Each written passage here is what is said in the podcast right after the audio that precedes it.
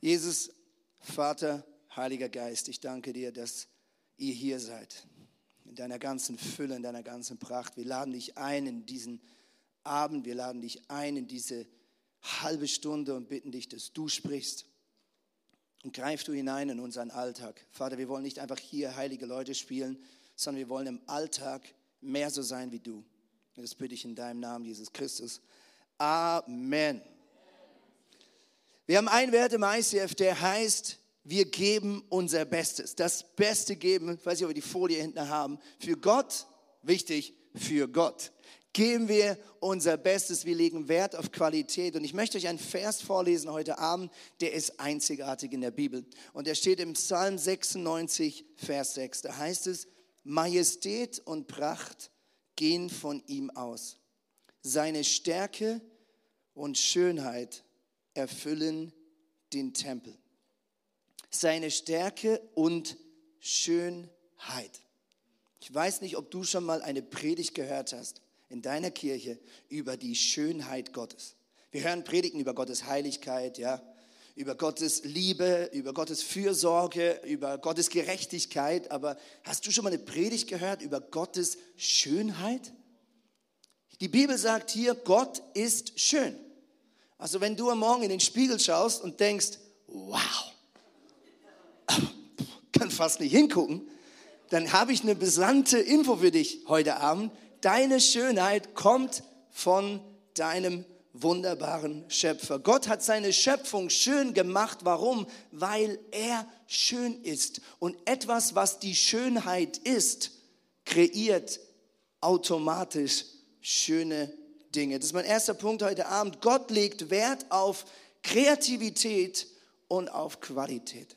Wann immer Gott etwas tut, legt er Wert auf Qualität und auf Kreativität. Auf ein hohes Maß an Exzellenz, aber gleichzeitig auch ein hohes Maß, ein extrem hohes Maß an Ideenreichtum. Wenn wir uns bewusst machen, dass Gott diese Erde kreiert hat, mit allem, was es ausmacht, mit den Bäumen und den Fischen und den Wolken und all diesen Naturphänomenen und allem, was über und allem, was unter dem Wasser ist, so wissen wir ziemlich schnell, dass wir dort nicht nur eine Natur finden, die unglaublich intelligent ist, sondern die gleichzeitig auch unglaublich kreativ ist, unglaublich ideenreich, unglaublich facettenreich.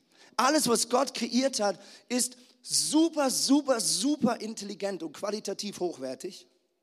Und die Menschen versuchen mit allen Mitteln da irgendwie ranzukommen. Aber wir wissen alle, der Mensch hat es jetzt noch nicht geschafft und es wird wohl nie wirklich gelingen, die gleiche Qualität menschlich zu kreieren, was Gott einfach mal so kurz mit der Natur angestellt haben. Auf gleiche Art und Weise ist Gott nicht nur funktional gut, er ist auch unglaublich kreativ. Ich meine ganz ehrlich, Gott hätte eigentlich eine super Frucht slash super Gemüse kreieren können, oder? Es macht gar keinen Sinn, dass wir mehr als eine Orange haben. Das würde eigentlich reichen. Eine Frucht, vielleicht noch ein Gemüse, so eine Gurke oder so eine Süßkartoffel, mega Trend gerade. Mega gesund. Oder einfach doppelt so teuer zu verkaufen. Auf jeden Fall, Gott hat nicht eine Superfrucht kreiert, nicht ein Supergemüse, nicht ein Baum, nicht ein Fisch, und Gott sei Dank nicht nur ein Mensch. Er hätte ja einfach einen, Körper kreieren können, dann würden wir alle gleich aussehen. So alle so perfekt wie David zum Beispiel. Oh, okay, wäre wirklich geil, aber wer wünscht sich das nicht? Aber Gott hat jeden von uns anders geschaffen. Stimmt's? Blond, braun, groß, klein und so weiter. Und das ist gut so. Wenn immer Gott etwas tut, dann ist es mit einem unermesslichen Maß an Qualität und gleichzeitig mit einem unermesslichen Maß an Kreativität. Seine Stärke und Schönheit erfüllen den Tempel. Und es ist interessant, als Gott diese Geschichte ins Laufen bringt mit seinem Volk, mit dem Volk Israel. Und er holt dieses Volk Israel aus Ägypten heraus und sagt, ihr seid mein auserwähltes Volk, was an meinem Herzen bleibt. Ihr sollt mich repräsentieren. So sind diese Israeliten auf einer Wüstenwanderung durch Sinai. Und irgendwo auf der Hälfte passiert ein interessanter Moment. Mose und Gott stellen fest, dass alle in einem Zelt schlafen, nur Gott nicht. Okay, also alle hatten irgendein Zelt weil in der Nacht wurde es kalt. Aber dieser wunderbare heilige Gott, der mit ihnen war in Form einer Rauchsäule am Tag, in der Nacht in Form einer Feuersäule, der hatte kein Haus. Und Mose und Gott sind sich einig, das sollte man korrigieren. Und jetzt ist interessant, was passiert. Gott bestellt eine Stiftshütte. Und meistens sonst, wenn Gott einer Frau oder einem Mann einen Auftrag gibt, dann hat meistens Gott es damit belassen, dass er gesagt hat, hier ist das Ziel, was du erreichen sollst und wie du das tust, das finde selber raus. Okay, also lieber Mose, führ mein Volk aus Ägypten und bring es nach Kanaan und wie genau, naja, das schauen wir dann. Aber wenn es um Gottes Wohnung geht, dann ist Gott so ein bisschen anders.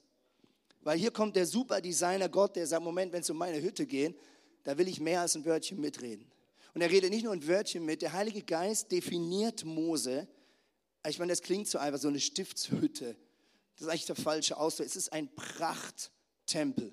Also das Allerbeste, was nun mal möglich ist, mobil mit sich rumzutransportieren. Und Gott definiert, und er kleckert nicht, er klotzt. Er bestellt eigentlich ein Bauwerk, wo man sich fragt, Gott, schon mal darüber nachgedacht, dass diese armen Leute gerade auf einer Flucht sind von Ägypten und irgendwo in der Wüste festgehangen sind? Woher sollen die Bronze finden? Woher sollen die Gold finden? Woher sollen die Silber finden?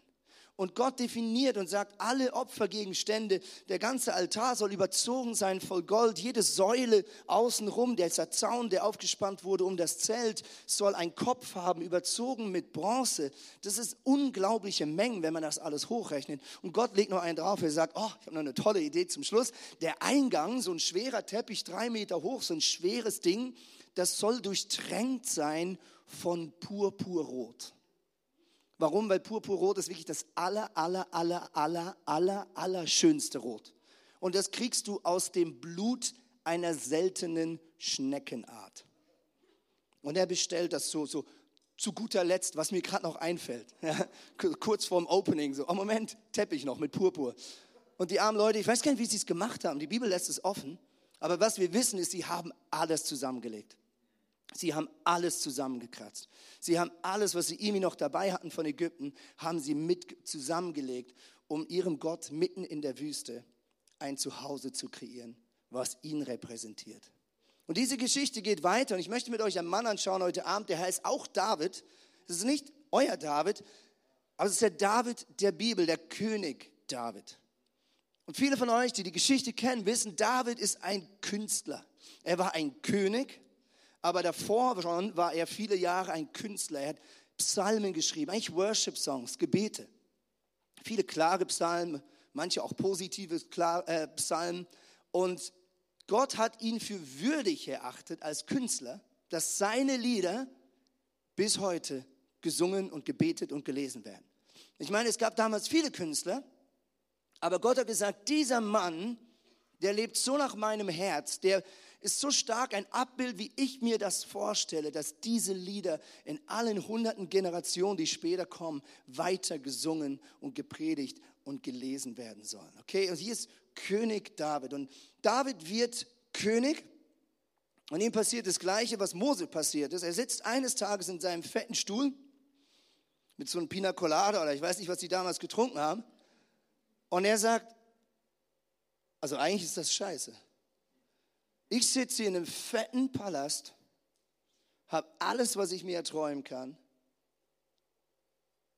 Und mein Gott wohnt immer noch im Zelt draußen vor der Stadt.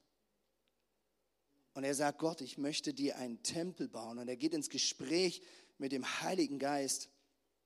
Und er kommt an den Punkt, wo er Folgendes Gott und sich selbst verspricht. Psalm 132, Vers 3 bis 5. David schwor, ich will mein Wohnzelt nicht mehr betreten, um mich nicht mehr zur Ruhe legen. Ich will mir keinen Schlaf mehr gönnen und mich nicht mehr ausruhen, bis ich einen Platz gefunden habe, der dem Herrn, dem starken Gott Jakobs, als Wohnstätte dienen kann. David macht sich selbst ein Versprechen und sagt, ich will dir Gott eine Hütte bauen, die schöner ist als meine. Gott sagt dann folgendes zu David, 1. Chronik 28, 3 bis 6, du sollst mir keinen Tempel bauen, denn du hast zu viel Kriege geführt und dabei viel Blut vergossen. Aber dein Sohn, dein Nachfolger Salomo soll mir einen Tempel mit Vorhöfen bauen. Und jetzt kommt, Gott sagt David, sorry, dir ist das vorbehalten, aber dein Sohn soll es vollenden. Aber Gott befiehlt David, alles vorzubereiten. Und was Gott jetzt tut, ist das gleiche wie wieder bei der Stiftshütte. Gott bestellt Wort für Wort, Maß für Maß, Baueinheit für Baueinheit, Zutat für Zutat, ein Bauwerk, das das Denken der damaligen Leute gesprengt hat. Ich bin überzeugt, die Bauleute, die Architekten, als David ihnen das vorgelegt hat, was der Heilige Geist ihm buchstabiert hat, bis aufs letzte Maß, werden die alle mit dem Kopf geschüttelt haben und gesagt haben, also so geil ist nicht mal die Elbphilharmonie in Hamburg. Ich glaube, für das damalige Verhältnis hat es sowas noch nie gegeben. Ich meine, was Gott da bestellt, ist wirklich crazy. Wir haben so ein, zwei Bilder, die das zeigen. Ähm, dieses Bild vom Tempel. Ihr seht, der komplette Innenraum dieses Riesenbauwerks war überzogen mit reinem Gold. Tonnen an Tonnen an reinem Gold. Ich meine, heute kann man das extrem dünn auftragen. Diese Möglichkeit gab es damals nicht. Okay, die haben Tonnen an Tonnen an Tonnen an Gold gebraucht. An anderer Stelle bestellt der Heilige Geist Marmor, weißen Marmor. Das Interessante ist, diesen Baustein gab es gar nicht innerhalb des Regierungsbezirks oder des Regierungsgebietes von David. Genauso wie Zedernholz. Gab es gar nicht. David musste Allianzen schmieden mit anderen Völkern, mit einer anderen Königin, um überhaupt dieses Baumaterial für seinen Gott zu organisieren. Basically, der David hat seine ganze Restzeit seiner Regierungszeit damit aufgebracht, das Baumaterial zusammenzukratzen für das, was Gott hier bestellt. Crazy. Und dann kommt es zu einer unglaublich beeindruckenden Rede am Ende der Regierungszeit von Davids. David ist am Ende, sein Sohn steht bereit, die Nachfolge anzutreten. Und David hält eine epische Rede. Und diese Rede werden wir heute miteinander lesen. Seid ihr ready? 1. Chronik 29, 1 bis 9. Er spricht zu seinem Volk hier. Gott hat meinen Sohn Salomo zu meinem Nachfolger erwählt. Aber er ist noch jung und unerfahren und vor ihm liegt eine große Aufgabe. Denn er soll nicht einen Palast für Menschen bauen, sondern einen Tempel für Gott, den Herrn. Ich habe bereits so viel Baumaterial, wie ich David konnte, für den Tempel meines Gottes bereitgestellt. Gold, Silber, Bronze, Eisen, Holz für die Gegenstände, die daraus hergestellt werden sollen. Verschiedene Edelsteine, Mosaiksteine, weißen Marmor in großen Mengen. Und weil mir der Tempel meines Gottes am Herzen liegt, habe ich zusätzlich noch Schätze aus meinem eigenen Besitz gestiftet. Und zwar folgendes. 100 Tonnen von bestem Gold und 250 Tonnen reines Silber, um damit die Innenwände der Räume zu überziehen. Na, seid ihr wieder wach? Wunderbar. Ich muss ja einfach sonst mal in der Predigt einbauen, so bumm, das, ist, das funktioniert. Weiter geht's. Auch für Gegenstände im Tempel oder für kunstvolle Verzierungen soll ein Teil verwendet werden. Und nun frage ich euch, sagt David, wer von euch ist bereit, heute ebenfalls etwas für den Herrn zu geben? Die Sippenoberhäupter, die Stammesfürsten, die Hauptleute, die Offiziere, die Leiter der königlichen Dienstgruppen, sie alle folgten dem Aufruf des Königs bereitwillig. So kamen an diesem Tag für den Tempel 175 Tonnen Gold, 10.000 Goldmünzen, 350 Tonnen Silber, 630 Tonnen Bronze, 3500 Tonnen Eisen. Wer Edelsteine besaß, brachte sie dem Schatzmeister aus der Sippe Gershon, damit er sie zum Tempelschatz legte. Und jetzt heißt es so schön, das ganze Volk freute sich über diese Freigebigkeit, denn alle wollten von ganzem Herzen den Tempelbau unterstützen. Wow. Ein ganzes Volk ist angesteckt von einer tiefen Leidenschaft, für Gott einen Ort zu bauen, der ihm würdig ist. Und ich glaube, die Frage, die jetzt im Raum steht, ist, warum Gott? Bist du eitel? Hast du ein Stolzproblem? Bist du eifersüchtig? Ich glaube, was Gott hier wirklich tut, ist Folgendes. Gott sagt, ich bin die Schönheit. Ich bin der Ursprung von Schönheit, der Ursprung von Herrlichkeit, der Ursprung von Kreativität. Und wenn ihr einen Ort kreieren wollt, der mein Zuhause darstellen soll, dann muss das ein Ort sein mit einem unglaublichen Maß an Qualität und mit einem unglaublichen Maß an Kreativität. Alles andere wäre nicht logisch. Alles andere würde mich nicht repräsentieren. Alles andere wäre ein Widerspruch in sich selbst. Aber ich glaube, Gott tut nie etwas, was nicht auch uns Menschen gut tut. Deswegen glaube ich, geht Gottes Überlegung noch viel weiter. Wenn wir Kunst anschauen, dann sehen wir, Kunst ist nichts anderes als eine Schöpfung Gottes, mit der Liebe gebaut wird. Ganz ehrlich, wenn du alle Liedtexte analysierst, die heute irgendwo im Radio gelaufen sind, dann weißt du, 80 bis 90 Prozent war welches Thema ganz weit oben? Liebe. All you need is love. Alle Lieder, fast alle Lieder, fast alle Gemälde, fast alle Kunstwerke gehen und drehen sich immer um das gleiche Kernthema unseres Lebens, nämlich Liebe. Und ich glaube, Gott hat Kunst geschaffen, um Liebesbrücken zu bauen zwischen Menschen einerseits, aber noch viel wichtiger zwischen dir und diesem heiligen Gott. Und ich glaube, deswegen hat Gott Kunst geschaffen in Form einer Natur, damit, wenn wir durch diese Natur laufen, wir automatisch uns näher fühlen an diesem Vaterherz Gottes. Automatisch anfangen, nach ihm zu suchen. Und das passiert doch automatisch, wenn wir Bilder sehen von der Natur, von der Schöpfung, dass wir sagen, wow, woher kommt das alles? Wer hat das alles gemacht? Was ist der Ursprung des Lebens? Und Gott hat uns zu Künstlern kreiert, jeden von uns auf irgendeine Art und Weise, um Liebesbrücken zu bauen zwischen Menschen und viel wichtiger, Liebesbrücken zu bauen zwischen ihm und den Menschen. Und Gott sagt, wenn der Tempel ein Ort sein soll, wo Männer und Frauen und Kinder hinkommen, um mir in einer besonderen Art und Weise begegnen zu können, dann muss das ein Ort von Qualität und von Kreativität sein. Gott baut diesen Tempel damals in Jerusalem, weil er sagt, diese Kunst, diese Schönheit habe ich dazu erkoren, Brücken zu bauen. Und genau das erleben wir. Und genau deswegen habt ihr eine Band, die übt und Sänger, die sich Mühe geben und Akkorde auswendig lernen und Leute, die die Location putzen und andere, die schauen, dass es warm ist oder kalt, je nachdem, welche Jahreszeiten wir haben und wir unten auf der Toilette es sogar noch gut riecht. Das alles soll dienen, dass du und ich einen einfacheren Zugang haben, Gott zu begegnen. Und gleichzeitig singen wir alle gemeinsam Lieder, wieder ein Werk der Kunst, was, um eine Brücke herzustellen also wir profitieren und wir dienen gleichzeitig. Und deswegen glaube ich, ist es absolut Pflicht für eine Kirche am Herz Gottes, dass es eine Kirche ist, die sagt, wir legen einen Wert auf Qualität und auf Kreativität. Klammerbemerkung.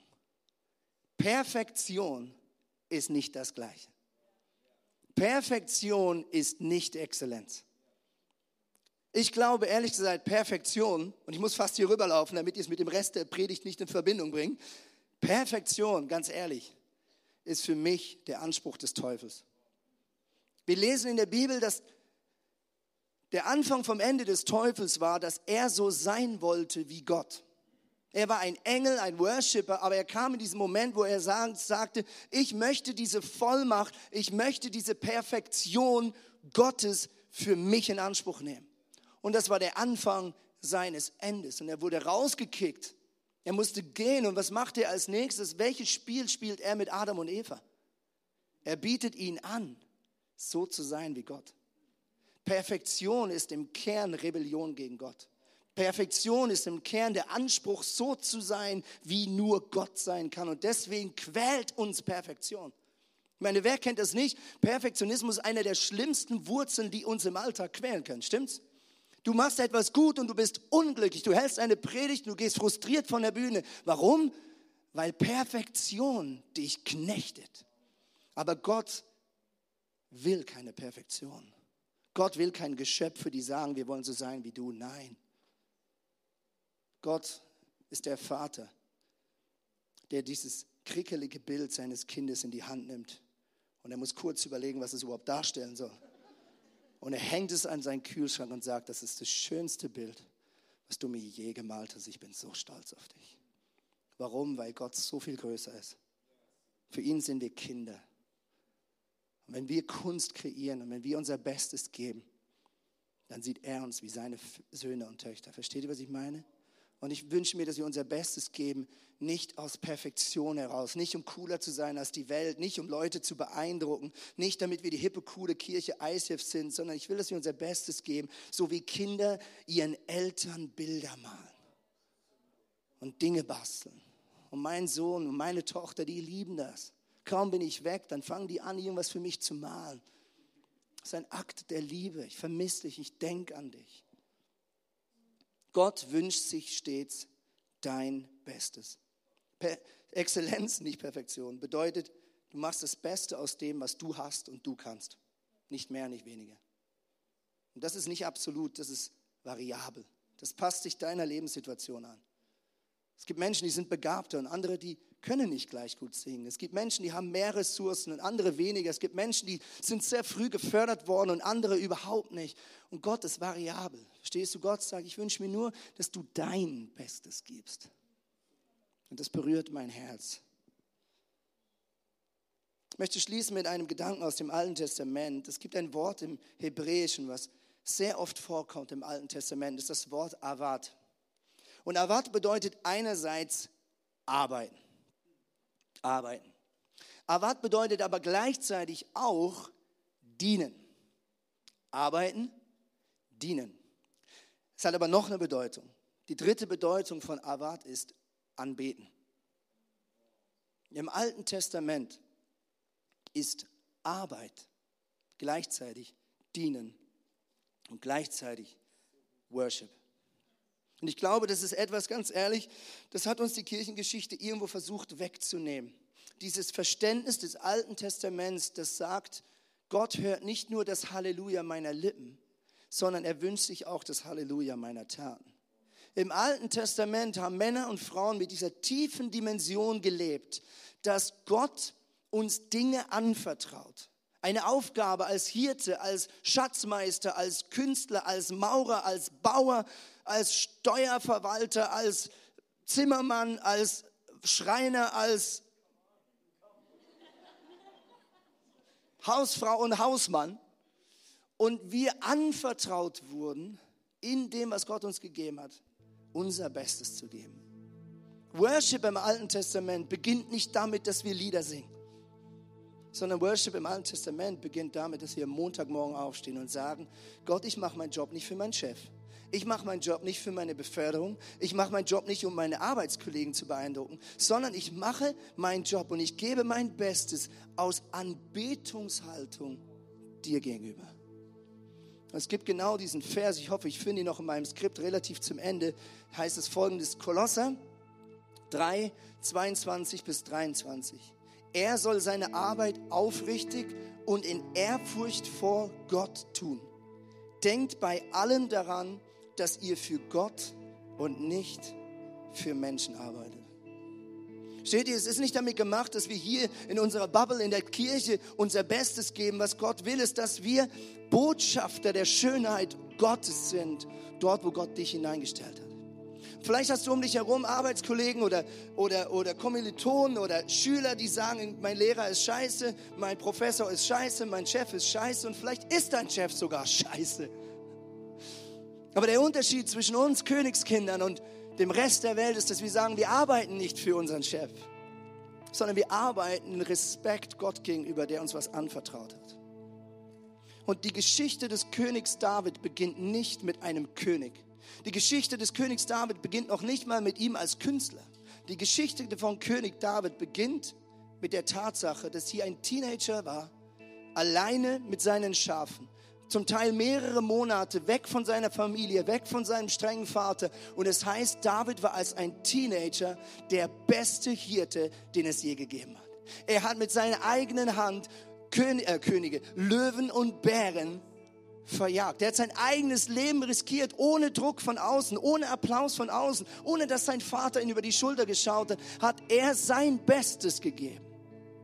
Und wer weiß, vielleicht war das der Anfang, dass Gott gesagt hat, von diesem Mann mit diesem Charakter will ich die schönsten Lieder hören und möchte ich eines Tages, dass er mein Volk leitet. Versteht ihr, was ich meine? Und ganz ehrlich, jeder von uns läuft mit diesem Verlangen rum, dass wir was Großes tun wollen für, für Gott. Und wir Pastoren kennen das. Die meisten schauen uns an und denken, ich würde am liebsten nur noch für die Gemeinde arbeiten. Ich würde am liebsten nur noch fürs Reich Gottes arbeiten. Und mir tut dieser Satz immer so leid, weil ich verstehe ihn ein bisschen und gleichzeitig glaube ich ganz ehrlich, Gott definiert großartig anders. Großartig ist, wenn wir Großes für ihn tun auf unserer Arbeit, zu Hause für unsere Kinder, in unserem Studium, in der Schule. Wenn du glaubst, in der Zukunft zu etwas Großartigem berufen zu sein, dann tu das, was du heute tust, großartig. Nach diesem Herz hat David gelebt. Dieser Mann hat einen großartigen Job gemacht. Lange, lange, lange bevor er zu etwas Großartigem berufen war. Lass uns aufstehen und lass uns beten.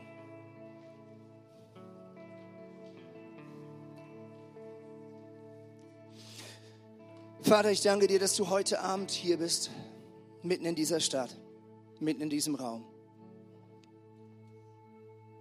Vater, ich danke dir, dass du jedem von uns Dinge anvertraut hast. Und ich spüre ein Aber in diesem Raum. Ich glaube, es gibt Leute, die am liebsten jetzt nach vorne kommen würden und mir ins Ohr flüstern würden, mir hat er nichts anvertraut. Ich bin nicht begabt. Und ich möchte dir sagen, auch wenn das noch so real wirkt, ich glaube, dass das nicht stimmt. Gott hat jedem etwas gegeben. Und ja, die Portionen sind manchmal nicht gleich groß und manchmal fühlt sich das ungerecht und auch falsch an. Ja, ich kenne das Gefühl. Aber ich möchte dir zusprechen, Gott schaut nicht nach links und rechts, wenn er dich anschaut. Gott vergleicht dich nicht mit anderen. Gott fordert von dir nicht das Gleiche wie von den anderen. Gott sieht nur dich. Und alles, was er sich wünscht, ist, dass du dein Herz ihm verschenkst. Alles, was er sich wünscht, ist, dass du dein Leben öffnest. Alles, was er sich wünscht, ist, dass er aus dieser Sonntagabendbegegnung heraus mit dir aus diesem Raum herauslaufen darf. Und am nächsten Tag, wenn du zur Schule gehst, wenn du deine Unibücher aufschlägst, wenn du zur Arbeit gehst oder deine Kinder wächst, dass du weißt, er ist genau so da, wie er hier ist. Worship endet nicht mit dem letzten Song dieser Celebration, sondern Worship geht weiter mit einem Lifestyle. Worship geht weiter mit einem verliebten Herz, was seinem Papa gern Bilder malt. Und du musst nicht perfekt sein. Alles, was Gott sich wünscht, ist dein Herz. Ich habe heute Abend den Wunsch, für Menschen zu beten, die vielleicht ihr Herz Gott noch gar nie wirklich geschenkt haben. Wusstest du, dass Gott sein Herz schon lange dir verschenkt hat, bevor es dich überhaupt gegeben hat? Gott wusste, dass das mit dieser Erde nicht gut kommen wird. Gott wusste, dass die Menschheit davonlaufen wird. Und Gott hat selbst den Preis bezahlt.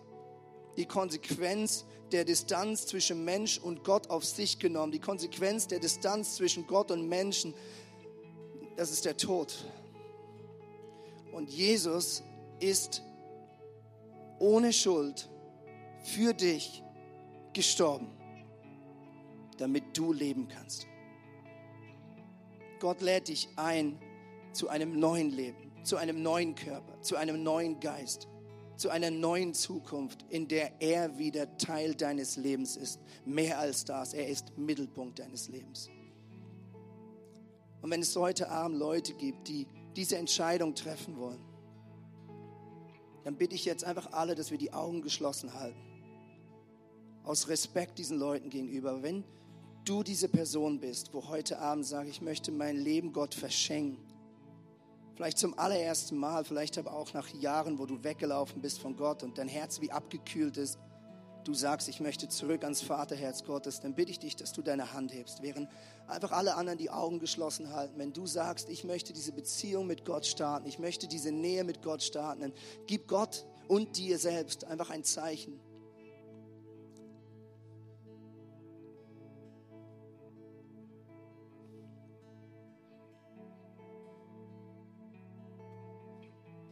Kannst du jetzt mit mir beten.